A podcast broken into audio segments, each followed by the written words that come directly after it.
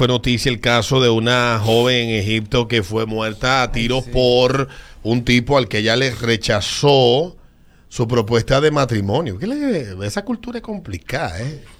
Rara. Caraca, pero Creo- se supone que usted debe saber antes de pedir matrimonio. Buen territorio ese para ir a las femenitas del patio. a- Allá A ellos fajarse tienen con un ese lío, tema. una vaina, una cosa. Bueno, según publica Al Arabilla en inglés, una mujer egipcia de 19 años fue asesinada a tiros en la gobernación de Menofia el sábado por un hombre después de que, según los informes, ella se negara a comprometerse con él.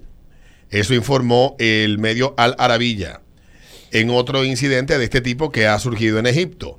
Ahmad Fatih Ameirat, de 29 años, mató a la mujer llamada Amani Abdul Karim Al-Ghazar en la aldea de Turk Kabisha. Tambisha, digo. Ah. Después de que ella y su familia rechazaran su propuesta de compromiso, según los informes, Algazar era estudiante de Facultad de Educación Física. Eh, bueno, según los informes, el sospechoso se enfureció por el rechazo y le disparó a la joven en la espalda frente a la casa de su familia y luego huyó. Dijeron que ella rechazó al hombre por su mal comportamiento y agregó que era una excelente estudiante la policía. El cuerpo de la mujer fue llevado al hospital en intento de salvarle la vida, pero fracasó. Un video compartido en las redes sociales después del incidente mostró a los residentes en un estado de pánico y terror. La muerte de la joven se produce después de una serie de crímenes contra mujeres, principalmente por las mismas razones detrás de los asesinatos. En los últimos meses, la estudiante egipcia de 21 años, Naijera Arrav, fue asesinada por un hombre cuya propuesta de matrimonio ella rechazó. También Salma Badhat, de 20 años, fue asesinada por un hombre que al ella romper con él, y bueno, la primera sesión en el juicio del caso del asesinato de Badhat comenzó el domingo en un tribunal penal. Que debo decirle a ustedes que en esos países, no sé en Egipto, pero en muchos de estos países se juzga diferente a la mujer y al hombre en este tipo de asesinatos. Se juzga. ¿Dónde están las feminitas? ¿No están allá voceando el violador eres tú? Y con un pañuelito verde. Ellas no están, ¿verdad que no? Bueno, muchas de ellas dicen que esas son culturas que hay que verlas de esa manera. y bla, Ah, bla. ah, bueno, ok, ok. Mientras tanto, eh, ¿usted se recuerda, recuerdas el caso aquí, Eduardo, del tigre que aparece en la portada del disco de Nirvana de los años Sí, 90? señor. Sí, sí. Que había demandado, bueno, pues un juez ya le dio a él respuesta. El encuero. Eh, un juez estadounidense desestimó la última demanda de un hombre contra Nirvana por la icónica portada del álbum de 1991 de la banda, que lo mostraba desnudo como un bebé. Spencer Elder, Elden, de 31 años, dijo que su aparición en la portada del disco Nevermind constituía un abuso sexual infantil, pero el juez dijo que lo había dejado demasiado tarde para afirmar que había sido explotado, que las vías legales de Elden ahora están casi agotadas, ya que no puede volver a presentar el caso, pero su equipo legal le dijo a los medios estadounidenses que apelaría el fallo. La demanda se centró en una fotografía del jovencito de 31 años que lo mostraba nadando desnudo en una piscina hacia un billete de un dólar perforado con un suelo. Argumentó que no había podido dar su consentimiento para que se usara la imagen, que estaba buscando 150 mil dólares en daño. Dinero. El fotógrafo Keir Whittle eh, estaba detrás de los acusados, entre los acusados, al igual que los ex miembros de Nirvana, y así como Courtney Love, la viuda del fallecido cantante Kurt Cobain, o Kaboom. Elder presentó su caso en 2021 argumentando que todavía tenía derecho a quejarse de la imagen de hace décadas porque seguía causándole angustia y pérdida de ingresos hasta la edad adulta. Oye. La demanda fue desestimada y luego se volvió a presentar en enero de este año. El juez de Los Ángeles dictaminó el viernes que Elden presentó su caso mucho más allá del plazo de prescripción de 10 años. Acogiendo con beneplácito el veredicto, un abogado defensor dijo que el caso había sido sin mérito. Mientras tanto, a la defensa había argumentado que Alden había disfrutado ser el bebé de Nirvana y señaló que había recreado la fotografía a lo Sí. largo de su vida. Mm. El padre, el de los padres del jovencito recibieron 200 dólares en el momento por la foto de lo que entonces era una banda relativamente desconocida. Y lo más importante que sería un buen tema de debate, pero tomando en cuenta el contexto de cómo es el derecho en Estados Unidos, hasta qué punto tus padres pueden consentir esto y ellos Pero él lo ser los claro. 100% responsables de la decisión que tomaron de que tú modelaras en esas condiciones. Pero te voy a decir una cosa, Alberto, y vamos a ser sinceros. A mí se me para ese carajito de esa foto al lado. Y, Y yo no sé sabes. quién es.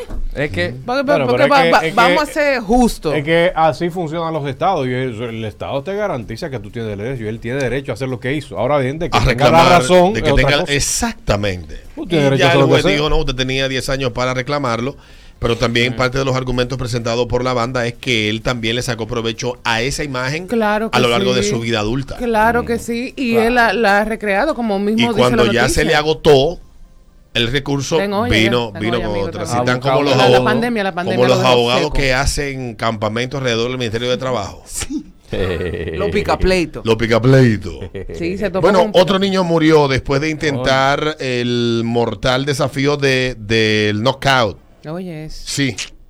Esta, todas estas vainas que se vuelven, eh, sí, el Knockout Challenge, eh, que se ha vuelto viral en línea, que se le atribuyen múltiples muertes de jóvenes. Leon Brown, de 14 años, falleció apenas unas semanas después de, su, de que su compañero británico Archie Battersby, Battersby, de 12 años, muriera supuestamente debido a la misma amenaza viral. Salió terriblemente mal, dijo la madre escocesa de 30 años del jovencito sobre el horrible incidente que ocurrió después de que encontró a su hijo inconsciente en su habitación en su casa en Cumbernauld, Reino Unido, el 25 de agosto. Según dice la dice la prensa, eh, según dice la prensa, la madre encontró a su hijo eh, en estado inconsciente y bueno, esto, esto es una, una vaina que, A mí de da tendencia miedo, de, de esta tendencia que se dan en TikTok eh, TikTok ofreció su condolencia y bueno ellos han también han, ah, han agregado actualmente que prohíbe contenido de esta naturaleza y lo elimina si lo encuentra. Mientras tanto se alienta a los usuarios de TikTok a marcar el desafío haciendo clic en el símbolo que dice informar. El, el- ha habido muerte en muchísimos sitios varios casos de gravedad y bueno básicamente padre que Tú sabes que No en, diciembre yo estaba hablando con una amiga que vive en Estados Unidos con su hijo de 15 años.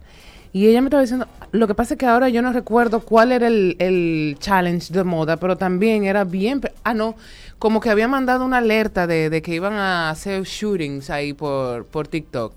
Y ella me estaba contando eso, es que en Estados Unidos es enfermizo. Es enfermizo. A mí TikTok y mi hijo me dan un miedo del diañe.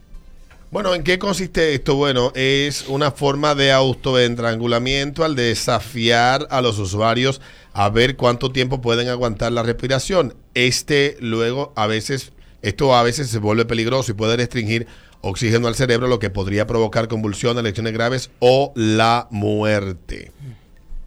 Yo que paso mucho rato leyendo pendejadas en TikTok y viendo, viendo, viendo pendejadas en TikTok, me encuentro con un montón de cosas. Mientras tanto, aquí en República Dominicana nada más estamos en Objeto Patel. Objeto Gracias a pater, Dios. gracias a Dios. Gracias, a Dios. Y ya finalmente, un ejecutivo de Black Lives Matter fue acusado de desviar 10 millones de dólares de donantes de esa fundación. Lo debió. Qué sí, bueno, desvió, bueno. sí. Él está acusado de desviar más de 10 millones de dólares, según una demanda en contra de la ejecutiva Chamomia Bowers. La propia fundación, la consultora de Bowers y, de la- y otras personas identificadas. Bauer fue contratado por la cofundadora de Black Lives Matter, Patrice Cullors, en 2020 para ayudar a administrar a esa institución, el Black Lives Matter Global Network Foundation, una extensión de la organización con base en Black Lives Matter, según la demanda. En el año 2020, esa fundación recibió decenas de millones de dólares de donativos del White Guild en Estados Unidos. Ay. Dentro de ellos, 90 millones de varias corporaciones tan grandes como Coca-Cola. Muy bien. Qué bueno que se lo, que lo desviaran. Sí, imagínate. Para que, se, pa' que siga- pa' que sigan comprando mansiones. Sabrosas las noticias. Sí, sí, sí, muy sabrosas. Sazonadas y todo. Me gusta. Picantosa. Ese ritmo de la mañana. Vamos a comerciales ya.